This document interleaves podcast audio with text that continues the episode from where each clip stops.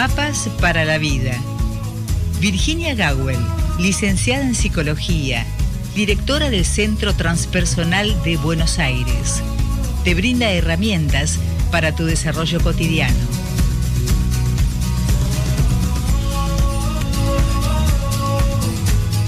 Y como bien lo anuncia el título de esta columna, Mapas para la Vida, que se encuentra con ustedes semanalmente y además nosotros nos encontramos también con la presencia del otro lado del receptor de la licenciada Virginia Gawel, licenciada en psicología Virginia Gawel, que es la encargada de darnos estas herramientas para nuestro desarrollo cotidiano.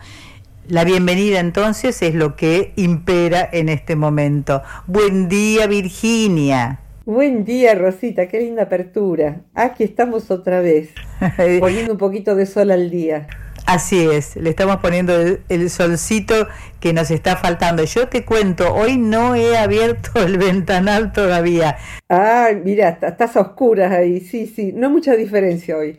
Sí, no, no, no, está bastante nubladito, pero como vos decís, le estamos poniendo un poco de luz al día y un poco de luz también a nuestras vidas a través de... Ojalá, ojalá. Sí, Yo siempre digo que también quien manda la pregunta, quien escucha, nos pone luz a nosotras porque le da sentido al trabajo que hacemos, ¿no?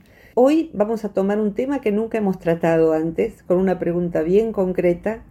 La pregunta puede acompañar a padres y a hijos para ahora, para más adelante o para comprender lo que ya pasó y a lo mejor uno no tuvo herramientas, porque habla de eh, cómo cuidar a los papás mayores. Eh, cuando los viejos se van volviendo viejos, ¿qué, ¿qué, se hace? Y bueno, con hijos o sin hijos nos va a tocar a nosotros. Así que también creo que hay que instruirse sobre lo que es ir envejeciendo. Así y no tenerle inclusive a la palabra. Efectivamente. bueno, la pregunta es de... La, de Maribel, de Menorca. Maribel. Sí, sí lo hace con, no sé, con, tanto cariño. Dice, queridas mensajeras del alma, os sigo como siempre desde Menorca, mi pequeña isla en el Mediterráneo, mi isla del viento. Mil gracias por estar ahí. ¿Podríais abordar la demencia senil y cómo acompañar a estas personas que se van desvaneciendo como la bruma? Convive con mi familia desde hace medio año y se me parte el corazón verla sufrir, perdida en su confusión. Quisiera saber qué puedo hacer y qué no debo. A veces, con buena intención, intento hablarle de cosas y no se acuerda. Entonces pienso que tal vez no es buena idea. Gracias. Soy Maribel. Un abrazo. Maribel, qué clara, qué poética de tu isla del viento, qué importante esto. Mm, y creo que al haber acompañado el proceso de mi papá con demencia y estar acompañando a mamá, que está más lúcida que yo, son dos vejeces diferentes que paso por mi propia experiencia.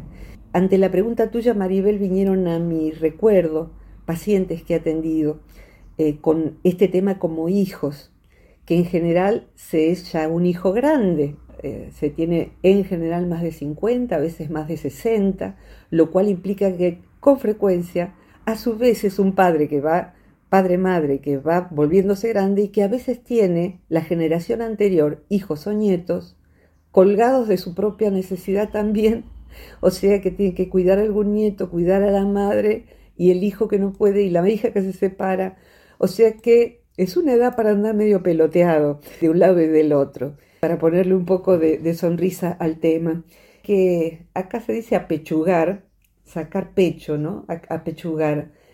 En el budismo zen, Joan Halifax habla de, eh, ante estas situaciones, más bien tener el pecho blando y la espalda firme, porque en general son situaciones largas y cómo posicionarnos ante eso para que no suceda y voy a escribir luego qué es y voy a llenar de tips la columna de hoy, como se dice, eh, los tips, los consejos, sugerencias, no me gusta consejo, sugerencias, sugerencias en relación, como las pides, pedís Maribel, en relación a, a cuidar y en relación a no caer en lo que se conoce técnicamente como la claudicación del cuidador, a donde voy a ir dentro de un ratito.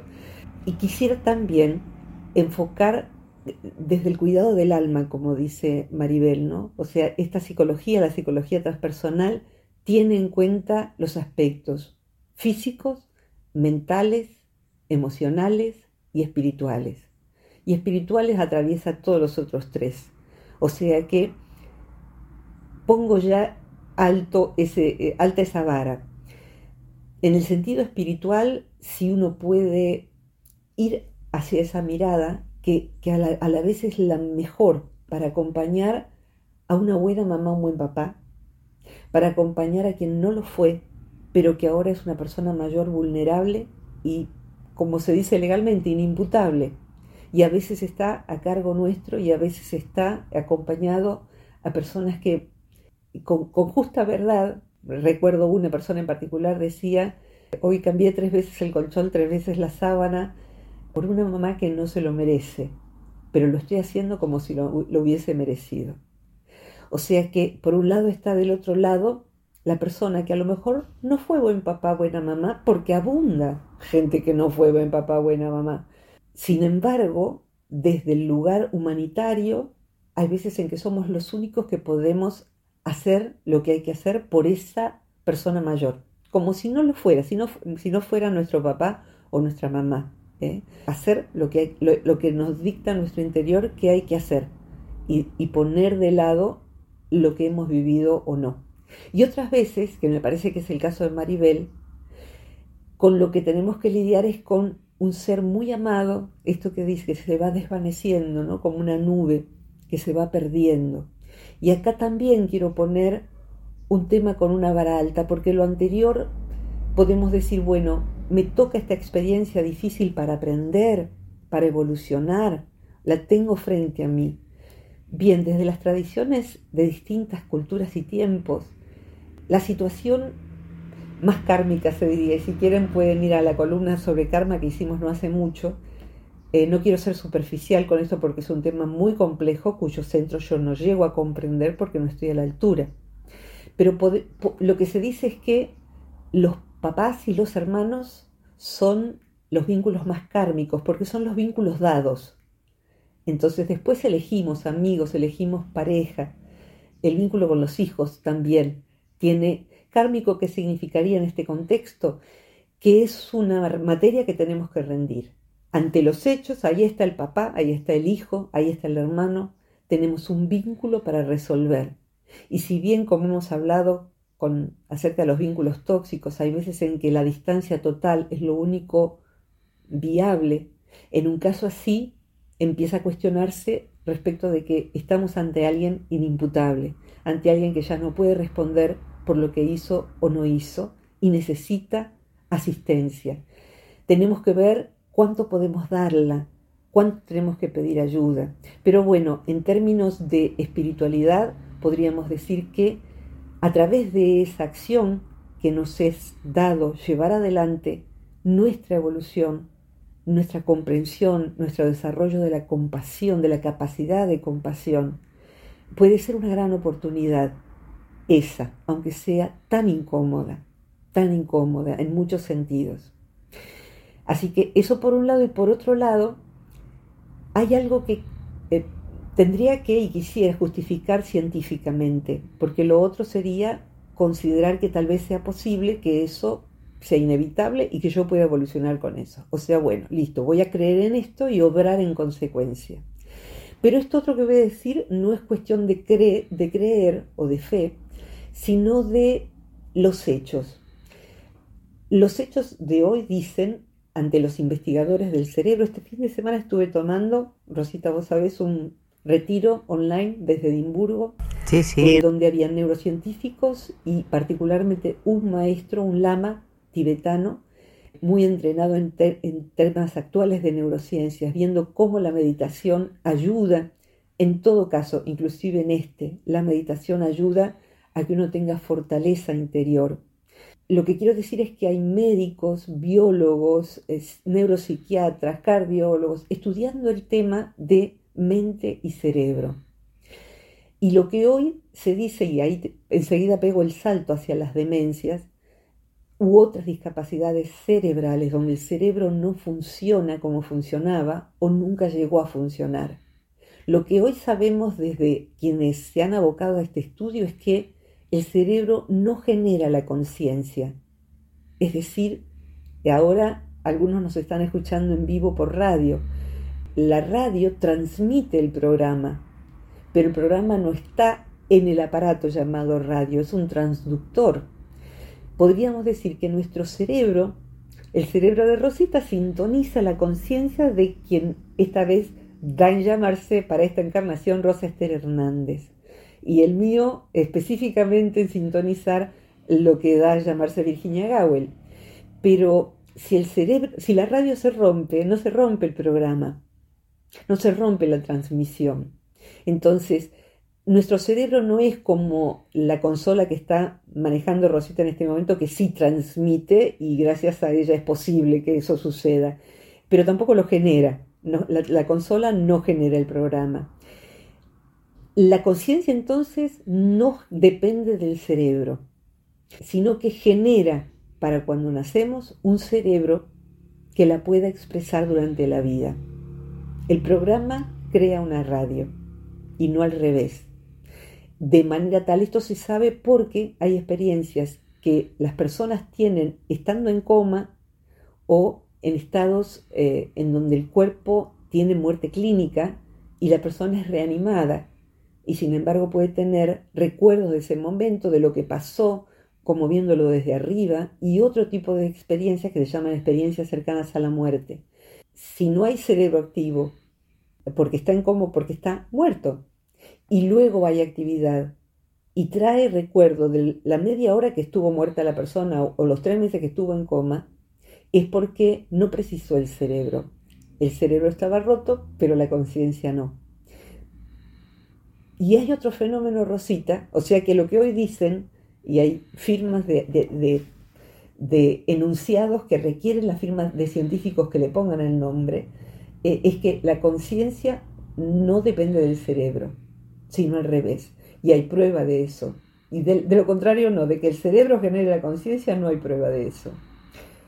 Y lo otro es un tema menos conocido quizá todavía, que es un fenómeno, yo que estudio sobre temas de buen morir y trato de dar clases sobre eso también, un fenómeno que se llama lucidez premortem.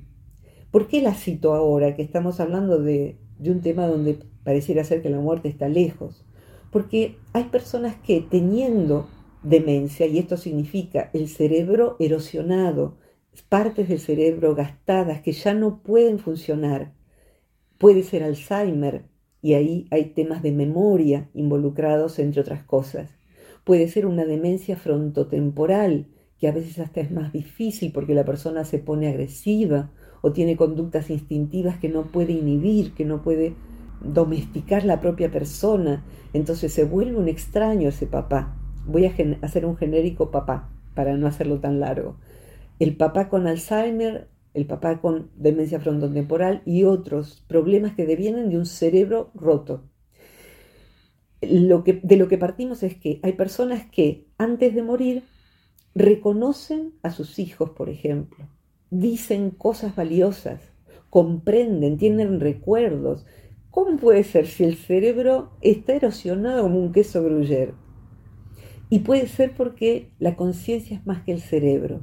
Y este fenómeno está recontra registrado y estoy seguro, segura de que gente que nos esté escuchando ahora o en diferido va a poner abajo de YouTube o donde sea el comentario de que le pasó con una tía, con su mamá, con su abuela. Entonces, esto significa que conciencia y cerebro son dos cosas diferentes, o mente y cerebro, espíritu y cerebro, son dos cosas diferentes, lo cual da a pensar que si el cerebro muere porque el cuerpo muere, lo que se expresaba a través de ese cuerpo no muere. Y eso que se expresa a través del cerebro cuando el cerebro funciona, pero que ya no puede expresarse bien, porque el cerebro está erosionado, sí recibe los cuidados que puede darnos nuestra escuchante, los cuidados que puede darnos, no, perdón, querer darle a esa persona. Hay, hoy se ha difundido por las redes hace bastante una breve cita de alguien que le cuestiona a otro por qué viene a visitar a su esposa todos los días si ella ya no lo reconoce, si ella ya no sabe quién es usted. Sí, pero yo sí sé quién es ella. Esa expresión tiene doble valor porque uno sabe quién es el otro, en principio una persona vulnerable, una persona eventualmente amada, pero además lo que podemos decir es que no sabemos cómo, pero la persona comprende y recibe lo que le podamos compartir, lo que le podamos hablar. Así que no te preocupes. Ay, perdón, me, olvidé el nombre de nuestra escuchante. Maribel. Maribel, Maribel, no te preocupes de perturbarla, porque si la perturbas con sus, los recuerdos, las fotos, la música, te vas a dar cuenta enseguida. Lo que sí también va a percibir ella es que, es que estás dándole cariño, es que estás tratando de atenderla, es que estás tratando de hacer contacto emocional. Eso a veces va a suceder, otras veces no. A veces se va a perturbar con una música, se va a enojar o va a parecer no recibirla. Pero lo que está pasando allí es de una índole misteriosa. Entonces, hoy en día, casi en todos los lugares donde alguien entra en coma por un accidente, sobre todo, o algo parecido, un accidente cerebrovascular, eh, un accidente en moto o lo que fuere, se sugiere al familiar que le traiga su música preferida, que le hable, que le evoque recuerdos, que le cuente que afuera están sus hijos esperando. O sea que, ¿por qué si el cerebro está inactivo? Porque no se sabe por qué.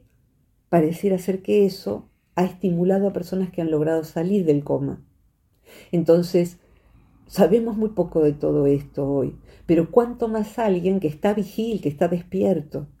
Podemos hablarle para hacer conexión emocional con esa persona.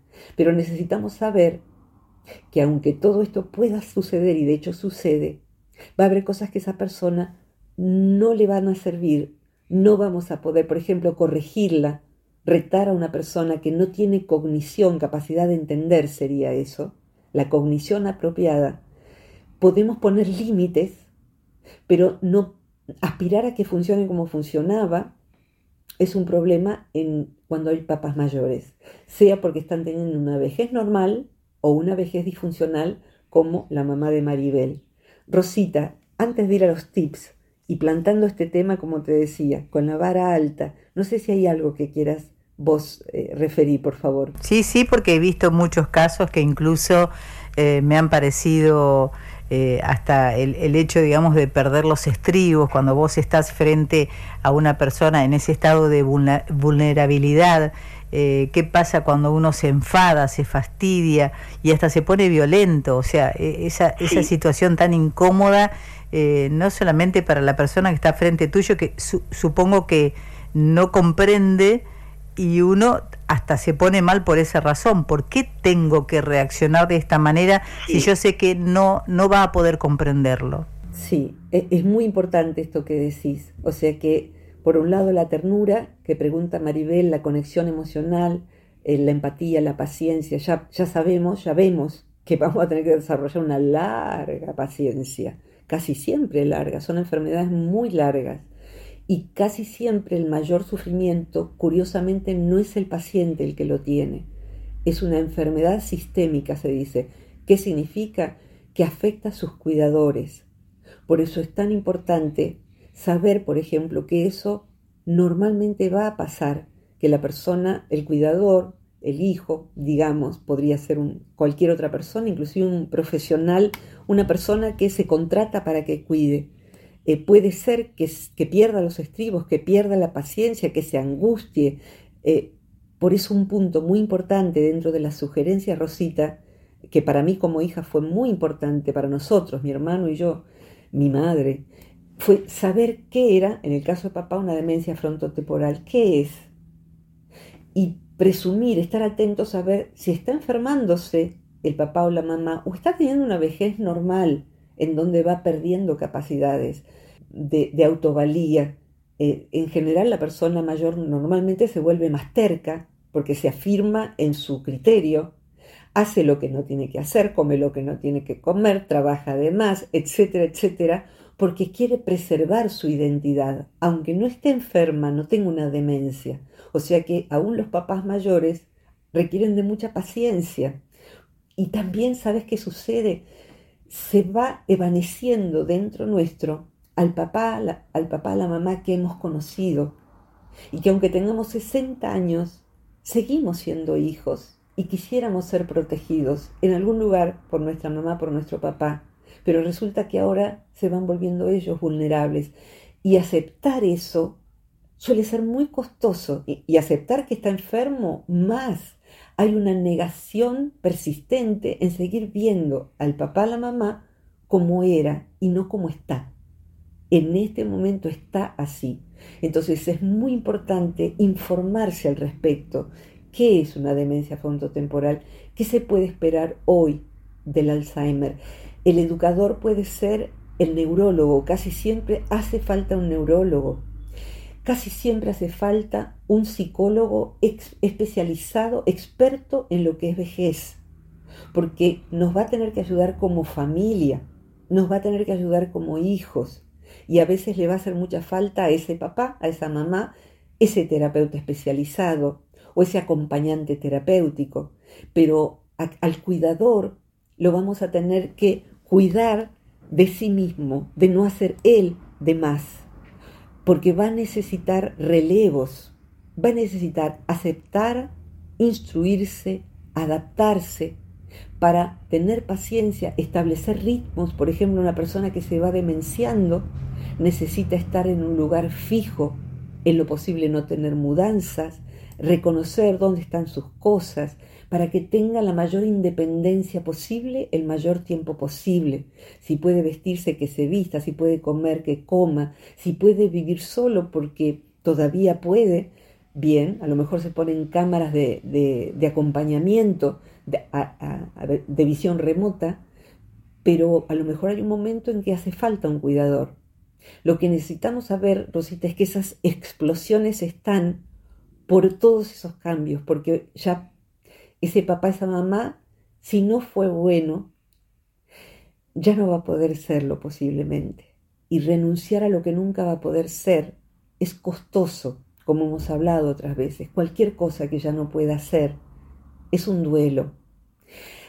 Duelar al que fueron también es complicado, es costoso, tenemos que adaptarnos a este que es. Tenemos que ver dónde ponerle límites saludables, dónde decirle como un niño, eso no lo podés hacer, eso no lo podés tocar. Y hay que tomar un montón de recaudos de seguridad con el gas, con la electricidad, como con un niño, en, en el caso de una demencia. Y debemos cuidarnos de entonces la claudicación del cuidador. Fíjate vos, el término se aplica a que la persona que cuida pueda tener compasión, empatía con quien está cuidando, pero también consigo misma.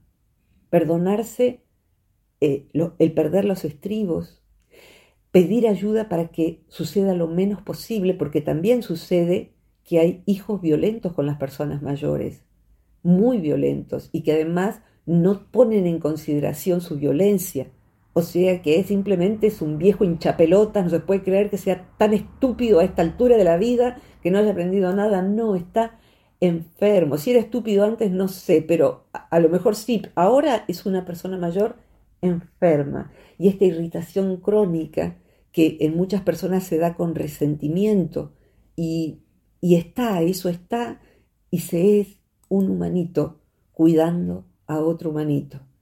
Para ¿Qué es claudicación del cuidador? Que se quiebre, que el cuidador caiga en enfermedad por estrés crónico, no cuide su propia salud. Son todas cosas importantes, por eso hago como si fuera un, asterisco. Uno es, no se da tiempo para su cuidado personal, necesita ir al dentista, necesita dormir, necesita comer, ¿se está alimentando bien el cuidador? que está cumpliendo con su trabajo porque todavía no se retiró, con su nieto, todo lo que hablábamos antes, y consigo mismo necesita su pareja o necesita sus actividades. Entonces hace falta no caer en el agotamiento extremo. En la claudicación del cuidador hay agotamiento físico extremo, depresión, ansiedad y resentimiento que produce irritabilidad crónica. Entonces, buscar apoyo en un terapeuta, en la familia, en los amigos lúcidos que esa persona pueda tener, en contratar a personas que puedan darle clases de dibujo, de canto, darle eh, sesiones de que gimnasia para mayores, yoga para mayores, pequeñas cosas que le mantengan las articulaciones. Hay veces en que eso se puede conseguir pagándolo, pero otras veces son voluntarios de fundaciones, de credos que van a, leerle a los adultos mayores, cosa que es una linda actividad. Leerle, cantar juntos, escuchar juntos la música que se escuchaba, todo eso con un papá mayor, eh, enfermo o no, son momentos de conexión. Pero para no claudicar, hace falta aceptar las propias emociones, además de cuidar la salud física y el tiempo personal. Un tema que es muy importante es repartir las, cargas. Hay veces en que hay un hermano de cinco que se ocupa de todo. Es como si ese hermano tuviese todo el tiempo del mundo, toda la salud del mundo y fuese Superman o super, Supergirl. Eh, y los demás están ocupados, tienen trabajo, tienen hijos, entonces todos tienen excusas y se va dejando a esa persona sola, que sea esa, la que se queda a dormir, la que cuide, la que vigile que esté la comida hecha, los remedios que estén, que los tome, un montón de obligaciones. Entonces, hasta por egoísmo, los demás integrantes de una familia tienen que cuidar al que más cuida, porque se va a quebrar y ahí van a tener que repartirse los otros cuatro, sin contar que van a tener que cuidar a ese quinto que quebró. Entonces, por altruismo y por obligación moral, todos deben colaborar económicamente, físicamente, con tiempo, con afecto. Y el cuidador asignado tiene que pedir ayuda, tiene que pedir ayuda. Eh, y si no es escuchado, tiene que pedirla por escrito, legalmente, si no hubiera otra manera, porque hay una figura que es abandono de persona. Los hijos que no cuidan a sus papás hacen abandono de persona. Entonces, si hay uno solo y los demás no responden de ninguna manera, hasta tiene derecho legal a reclamar. Pero primero hay que apelar a la humanidad y expresar las propias necesidades, pronto, pronto, antes de quebrar, mucho antes de quebrar. Cuanto antes mejor, porque va a ser mucho tiempo. Y hay que llevar, traer, y va a haber discapacidades motrices es muy hermoso. Vuelvo a la serie This Is Todo evoluciona hacia tener que cuidar a una mamá con Alzheimer, lo cual se anticipa muy pronto en la serie. Eh, y ahí se ve un modelo de cuidado, un modelo de comunicación, e inclusive se ve este reconocimiento de la lucidez premortem de esta mamá con Alzheimer que sí merece todos los cuidados y se producen peleas entre los hermanos. Yo la llevé cinco veces al fonobiólogo, al cardiólogo, al traumatólogo. Me quedo yo, no se ocupan ustedes. Bueno, todas esas reyertas hace falta distribución de roles y cumplimiento de roles.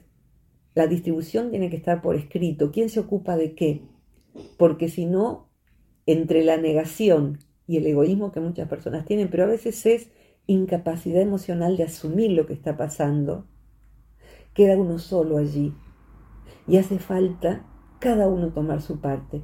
Es como mover un carro entre muchos o moverlo uno solo. Cada uno tiene que poner su porción de esfuerzo sin excusas, su porción de tiempo, de dinero, de lo que, pueda aportar. Y eso tiene que cumplirse hasta el final. Así que esto, Maribel, fue el paquete completo, eh, lo más que pude. Rosita querida. Y lo que más se requiere, me parece, en estos casos, además, ¿no es cierto?, de la ayuda económica que hoy en día, al menos aquí en nuestro eh, país, se necesita tanto, ¿no?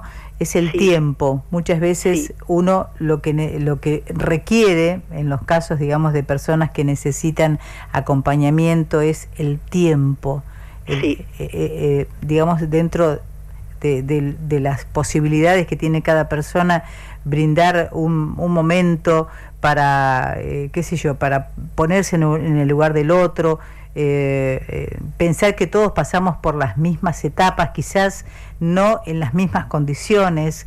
volver a, compartir aromas, sonidos, juegos, actividades, que a lo mejor eso de, alguna forma, ¿no es cierto?, eh, despierta a la otra persona. Quizás no, quizás sí. Sí, sí, y eh, eh, ahora que dijiste despiertas, hay una vieja película con Robin Williams, Despertares, que creo que está por ahí por Netflix, la he visto. Ahí es otro tema que se plantea, pero también ahí se ve que alguien que parece estar ausente está presente, no puede expresarse, pero eso va a estar hasta el final y después. Y quisiera agregar, mientras recordaba, hay, hay veces en que un tema muy mortificante, de hecho la culpa es un problema muy serio en la buena persona que queda en el rol de cuidador.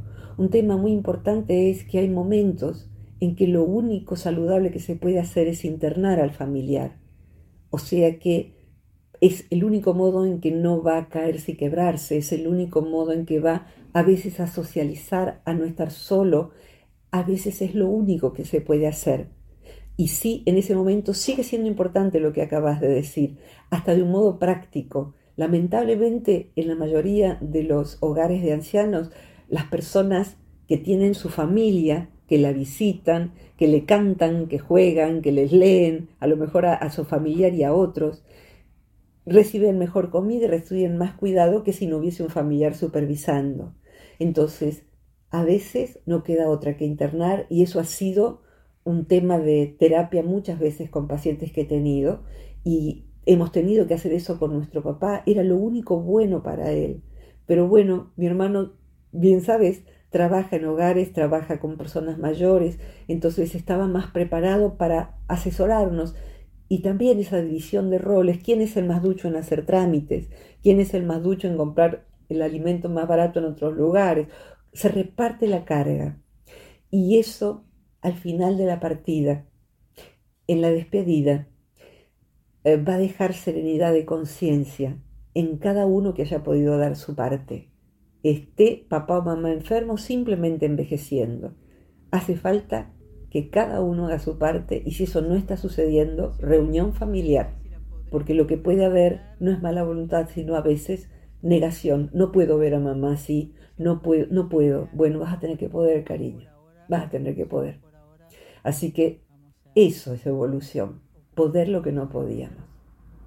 Rosita, gracias Maribel y que sea todo de la mejor manera posible y a cada uno que le toque eh, atravesar esto de la mejor manera posible.